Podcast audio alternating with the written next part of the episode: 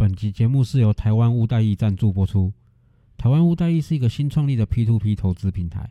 提供丰富的房地产投资商品及教学，让你轻松学会房地产投资的美感，迅速赚到钱。欢迎上网搜寻台湾屋代易，房屋的屋，贷款的贷，容易的易。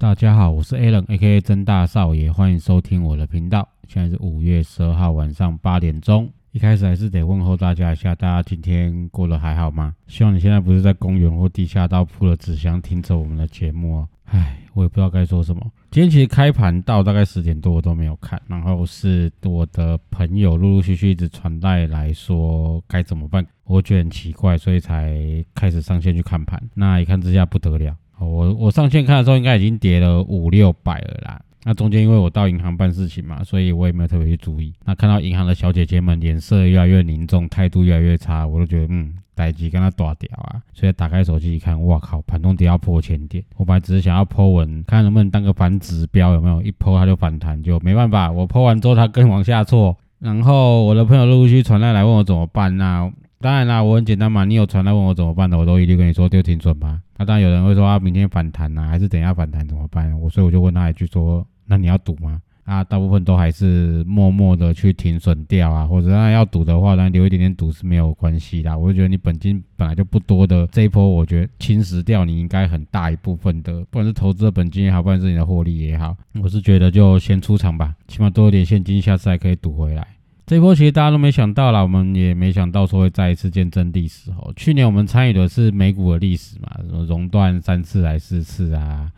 然后接下来又是一波直线的 V 转上涨啊，然后台积电涨到六百块啊，或者什么特斯拉涨到六百啊，我们又创造了一堆新的世界首富啊之类的。那今年我们也可以看到台股今天也是创造历史嘛，今天是史上最大的跌点。一千四百多点，那有史上最大跌幅八趴多。但我觉得这个八趴多是因为我们放宽涨跌幅限制到十趴的关系啊，不然我还记得忘记什么时候了，我有参与到过全市场跌停的那一次。今天的跌停加速比起那次还算少的。今天跌停的，我们以比例来说好了，真的跌停还算少的。那一次是全市场你找不到一家没有跌停的。那当然这也不是什么好得意说嘴的事情啊，因为毕竟大家还是以做多居多嘛。甚至我身边的一些朋友啊，其实大部分都是散户啦。那散户的话，当然就是买股票等它涨了。那我看了一些朋友们传给我的图，其实大部分都还是近期进场的。那其实都可以看到，里面除了一部分的现股之外，蛮多都是用融资的方式在投资的。然后就看到那个损益率啊，跟什么融资的那个维持率啊，不知道该说什么啦，对吧？其实我上一集就有讲了嘛，其实我出清掉大部分的股票，除了长线投资的之外，我把最近短期投资的出清掉蛮大一部分的，剩下留一些是想要参与历史看看。结果没想到我留下来的是参与到这样的历史。那当然离我的成本区还是有一段距离啊，只是我是觉得说。我还是不希望看到这样的发生呐，因为对大部分人来说的话，这些投资的钱可能是他毕生的积蓄啊，可能是他像我认识的就有去租困贷款借十万来投资的，或者说除了自己的本金的话还融资下去的。我今天就有朋友一次就把他融资的亏掉之外，还把他的本金的部分也亏掉，结果都是被强制。断头啊，或什么的，其实看了也是蛮难过的啦，因为毕竟大家都投资很久了嘛，这种情况也不是第一次发生，我们其实就经历过很多这种严重的情况，只是说看到自己身边朋友发生这样的事情，还是会觉得心里是有点沉重啦。那我是没有觉得没有什么好沾沾自喜的，因为毕竟我也空手了一段时间嘛。本来是想说看有没有机会再进场，没想到会碰到这样的情况。我是觉得，不管你今天赔了多少，你有可能是把这前的获利都吐了回去，甚至赔到你原本投资的本金，那甚至把你弄到有负债也好。那我是觉得，先不要往最差的地方想，因为毕竟时间还很长，这个市场永远都会开。你看，先出去走走，或先努力工作赚钱，先远离这些大盘啊、投资的环境远一点，让头脑啊、让心情啊重新冷静、重新平静下来，然后再来回来看看。要怎么重新开始？其实这种大赔的情况，在市场上投资久了都会遇到，不只是你，我也会，包括我身边的几位投资高手，其实也都会，我们都有遇过这样的情况。二零一四三一九，我们就参与过啊，金融海啸我们也参与到过啊，甚至我们自己投资房地产的时候，也参与过那种无量啊，然后你要卖都卖不出去啊的情况，我们其实都有过。那最佳解就是第一个维持你目前的生活嘛，你基本上要吃得饱、穿得暖，你要出去工作养得起家人，这样是最好。再第二个就是开始沉淀你自己的心情，或许有时候是你太接近这个市场了，你每天沉浸在里面，你会你可能有些看法会变得很不客观，你可能有些会变成变成不太理智，包括各种的操作行为可能都变得不太理智。所以这时候我是建议说，我干脆就离这个市场先远一点，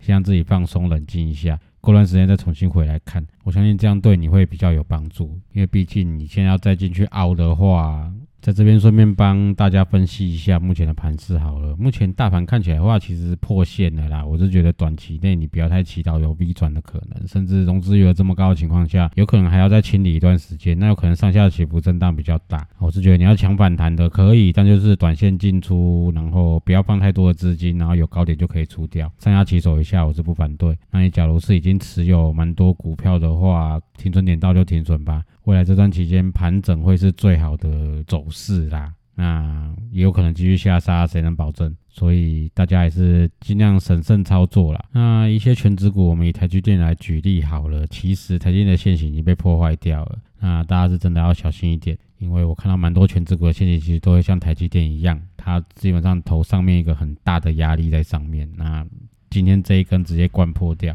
未来或许会有。反弹啊，或什么的，但是都有可能像之前应该是一二三月那段时间，在这个区间里面做修正，那这个修正的时间不知道会多长。所以大家还是就刚刚讲的一样嘛，大家审慎操作。然后反过来看，其实航运股的线型并没有被破坏掉哦。虽然航运股目前是市场上最热门的嘛，如果要不然涨停，要不然跌停，其实那个上下起伏都非常大。但是我们回到技术线型来看的话，航运股的线型其实没有被破坏掉。相对来说，他们今年的基本面看起来还是好的。我当然不是鼓励说现在大家趁大跌的时候进场，只是说目前在这种目前这种感觉就是在清洗一些市场上的浮额子啊。以前在大多头走势的时候，其实也会常常发生这样的情情况。我今天其实也有 po 文嘛，多头走势的修正通常来的又急又猛。今年这样子的情况会这么严重的话，是因为短线的符合实在是太多了。比起往年我们的经验来说的话，多的比例非常的高。那当然嘛，多的比例高的话，你要么清洗的幅度会比较高，要么就是整理的时间可能会比较长。那就变成说，大家未来这几天大家还是要回头来看看，航运股有可能会做一个盘整的修正啊，像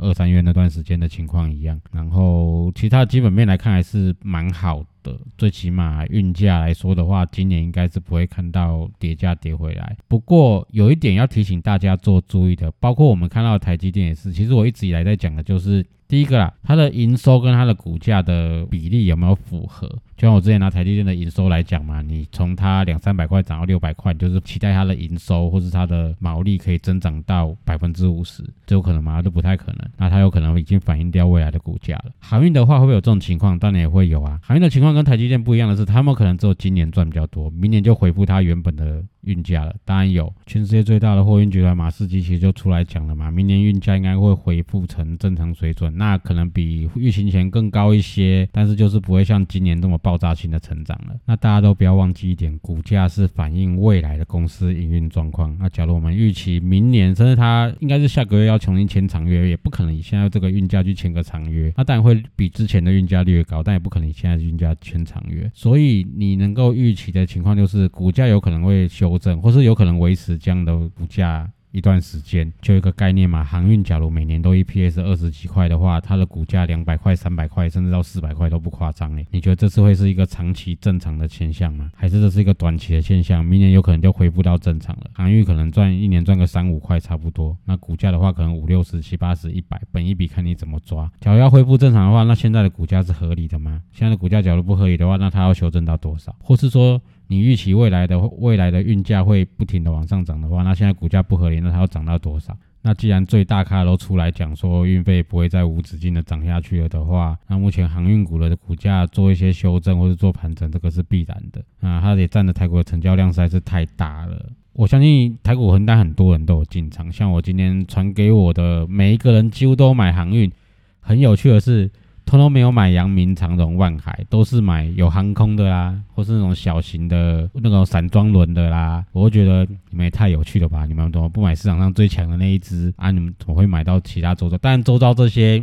涨的时候也是有涨，但跌的时候跌停不会少掉他们的份啊。所以大家都问我怎么办的时候，我当然就一个回答嘛：你原本的设想是怎么样？原本没有设想哦，那你觉得你赔多少想要停掉啊？你觉得你现在赔太多的话，就赶快停掉。你觉得你经得起这样赔的话，那就留着。现在的盘势的话，其实也没什么好分析的嘛。今天整个市场狂跌，除了一只一种股票在涨之外，生计啊、疫情相关股之外，其实整个市场大部分狂跌。那你说跟疫情有关系吗？加减有，但我是不觉得，因为台湾是以外销导向的一个国家，那包括我们的股市都是。所以说内需产业受到影响的话，基本上不太会影响到这我们的目前台面上这些大型全职股啊或什么的，影响不会到那么大。那除非真的到停工啊，我相信离停工还有蛮长的一段距离啦，甚至包括像是就我知道的嘛，因为我弟弟在联电的子公司上班啊，他们其实对员工的外出或什么的都有一套蛮严格的标准，他们也怕一个员工带赛到自己公司啊，所以我是觉得大家可以先不用担心到时候疫情会影响到台湾长期的景气，但是股市的话加减都会影响到一些啊。尤其是会有一些不理性因素加减都会影响，像今天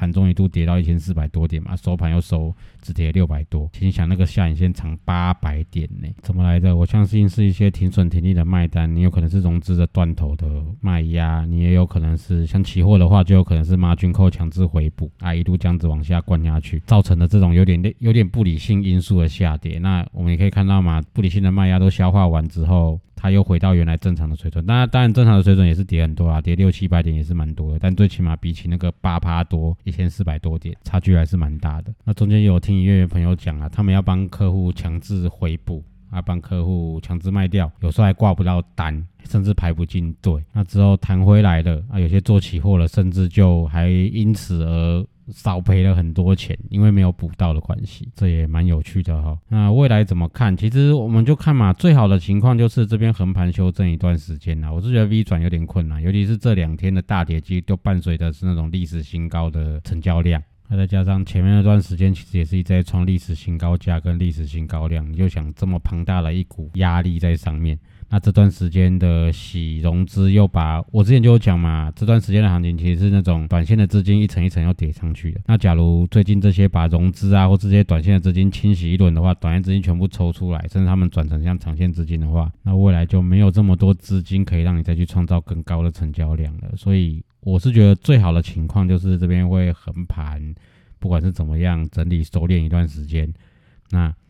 之后再看整体的景气状况啊，或者整体股市的情况啊，再去重新找一个主流类股重新冲上去。那但以台湾来说的话，最有可能当选主流类股的一定是电子股嘛。所以这也是我给各位未来的一些建议啦。电子股其实修正整理了蛮长一段时间，他们也有蛮长一段时间没有当主角了。或许我们可以把目光重新放回来电子股上面，那我们也可以放到之前的主流类股，其实都还是一样嘛。我可能会去研究，就像车用电子啊，或者像汽车零组件相关的，或是说绿电相关的。或是说像电动车的充电设备，我也会去研究一下。像这些方面的股票啊，我觉得都可以在这段时间下杀，其实会让他们变成说，你不管是讲说错杀也好，或者说因为风险的关系，大家开始低估他们的价值的时候，或许我们可以现在进场去找一下，捡捡便宜也还不错。那一样用同样的选股方式嘛，我希望你找到你看得懂的股票，这是第一个。起码知道他是在做什么的啊，那个市场你加减都能看得懂一些，包括专有名词啊，包括它的市场里面的一些情况。再第二个就是你还是要找它有长期稳定获利的股票，那未来可能有高成长性或没有高成长性的话，我觉得那就再也去研究。最起码最起码它过往的几年它的经营绩效上面看起来都是不错的，无论它的 EPS 或是它有没有配发股利，你还是要先找这种稳定稳健的股票去做投资。我相信这次的大跌其实也就看出来了嘛。只要你是持有稳定稳健的股票的话，基本上你除了稍微扼腕一下之外，你对于你的投资持股还是很有信心的啊。你知道这段时间的下杀是短线把短线资金逼出来，所以假如你是长线资金进场的，你的进场点可能比较低的的话，其实你会跟我一样老型仔仔，根本看都不用看盘啦。你也是等，你也各位跟我一样，等到人家提醒你才会上来看一下，哦，怎么会砸成这样？但是老实说，你会觉得那个跟你没什么太大的关系。所以我是建议说，大家投资还是要以这方面为主啦。除非你是当冲啊，每天都冲的抓转折，或者每天都冲的很开心，或者认识几位有在当冲的，其实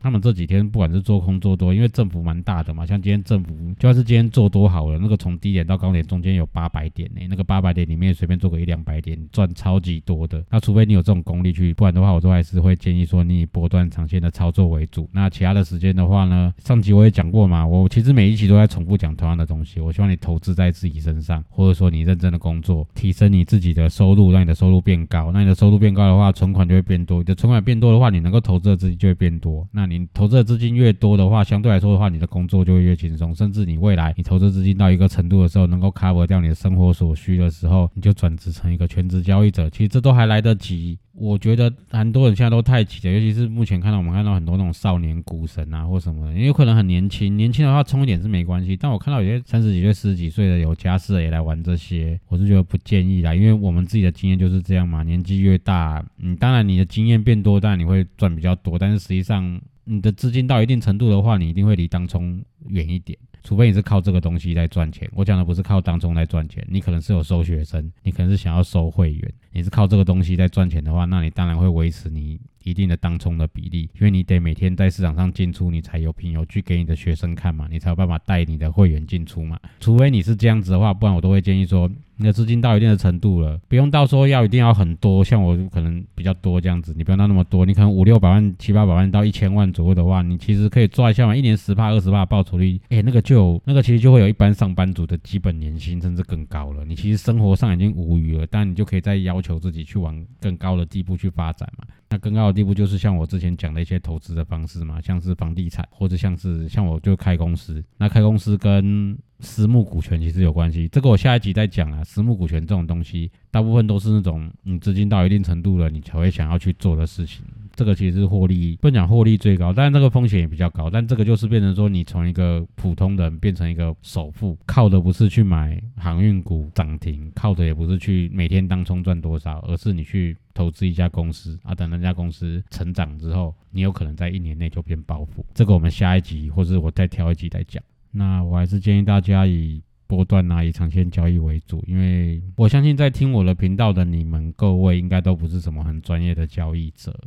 啊，你们可能还在摸索自己的方向。那当冲这种东西，老实说，我也觉得也不太适合各位。所以大家还是跟我一样以长线波段交易为主吧。那有点钱的话，就投资一些不动产。虽然不动产七月一号之后应该也是死水一滩了啦，但不要祈祷说它价格会下修到什么程度。目前这种资金腐烂的情况下，搞不好，搞不好。因为我常常在跟我常常碰到朋友，我都会跟朋友讲说，或许高点就在今年第二季或第三季。高点修正的时候，这些资金可能卖掉啊，停损停利之后，它可不一定会再进股票市场。那它会进哪里？你以台湾来说的话，股票市场不进，唯一剩下就是房地产的市场。不然你要干嘛？不然去开店啊，也有可能啊，也有可能跑去开店、开早餐店之类的。所以我们可以预期到的是，下半年可能会有些资金进房地产市场啊，进房地产市场这些资金又是他们就会比较偏向长期的资金，他们不会是短线进出的资金。可以预期到的是，房价不太会下修。唯一知道是成交量可能会少很多，甚至包括预售屋的一些成交量可能会少很多，这大家要注意的地方。不要贸然的就觉得说房价会下修啊，我要进场没有啊，努力存钱吧，还是存够投几款再去买房子。那未来房地产的投资方向的话，其实我现在就感觉了啦，包括像法拍屋啊，包括像十分不动产啊这些东西，其实询问我的人越来越多了。啊，我是觉得大家假如对这个有兴趣的话，你们可以尽量留言，那我也可以来聊聊这方面的一些资讯啊，或是如何投资这些的。啊，各位有兴趣想要学的话，也可以来跟我联络，我也可以安排说看要怎么上课啊，或什么的，大家都可以来聊一下，或者是看这几个月的情况，有慢有些人慢慢在往这部分的投资方向去转变啊，我是觉得大家就。不要放弃这个机会啦，就是加减有什么都多学看看，多学一项东西，其实对自己也不坏。那我未来的节目上面，我会尽量多做分享，包括像是法拍屋啊，像是一些便宜买房子啊这些东西的话，我会多拿一些我的经验跟大家做分享。那大家也可以继续保持收听。我今天其实也没有特别想要录什么啦，因为我最近事情其实比较多，只是说今天看到这样的大跌，我的我很多的朋友其实心情都不太好。这点很妙哦，其实他们都知道我会做股票，但是他们很少人会在买的时候来问我，而是都会在今天这种情况该怎么办的时候才问我。那他们问我只会得到一个答案，就是该停损就停损吧。我连老实说，我连看他们买什么股票我都不想看。我是跟他们讲说，该停损就停损吧。那就像我前面讲的嘛，有的人还是会期待反弹啊，问我说啊，这时候出掉被变傻瓜啊什么的。那当然我就回一回说，你当然还可以赌看看啊，你可以留着赌看看啊，赌它不会再往下跌啊，它当然有可能反弹回去啊。那现在是你问我怎么办，我的反应就是停损，就这样子而已啊，因为我要留，我要留着我大部分的资金留到下一次机会啊。对我来说就是这样子而已啊。那我要停损的机会也很少啊。基本上我买股票不会在这种情况下面买啊。啊，你在这种情况下面买的话，那当然后果你要自己负责啊。那其实我的回应听起来会有点无情啊，但其实从头到尾问题都不会是在我身上啊。很简单啊，我今天才跟我老婆聊到这一点，因为我老婆开早餐店嘛。那她今天有，因为她客人跟她聊到股票的东西，她也会跟我聊嘛。我就跟我老婆讲啊，你今天懂早餐店，你才去开早餐店，对不对？你做过火锅店，你才会去开火锅店嘛。你做过烧烤，你才会去开烧烤嘛，要不然就是你朋友在做过烧烤，你跟他一起开嘛，对不对？那为什么股票你什么都不懂，你还要进去买嘞？那你这样跟赌博有什么两样？那这很简单的嘛，你赌大，今天庄家开小啊，嗯，你真的在赌博的话，庄家开小，你一毛钱都拿不回来啊。现在庄家开小，你还可以拿钱回来，那你要不赶快把钱拿回来？道理其实很简单，但是听得懂的或是照做的人其实很少。那我知道在听的或许里面有一些我的朋友。那你们有问题可以尽量来问我，因为陌生人很爱问我问题，但是我的朋友们却不太问。那可能是他们知道我讲话比较直白啦，但你要相信我是为你们好啦。好啦，今天有点语重心长，那大概就这样子。希望各位都可以闪过这次的，不管是股票下跌，或者这次的疫情。这次疫情其实蛮严重的嘛，那大家出门记得都要戴口罩啊，尽量少去人多的地方。像我自己，我老婆的早餐店现在也是要开始十连制啊，就是进去要签名啊、写电话啊什么的，还要戴口罩什么的。大家都可以感受到这次跟以往不一样的疫情啊，所以希望大家都能够闪过这次的股票下跌啊，避怪疫情。大家健康平安。那大家有问题想要讨论的，都还是可以继续留言给我哦。啊，也不要忘了 Apple Podcast 五星评价。好，谢谢各位，拜拜。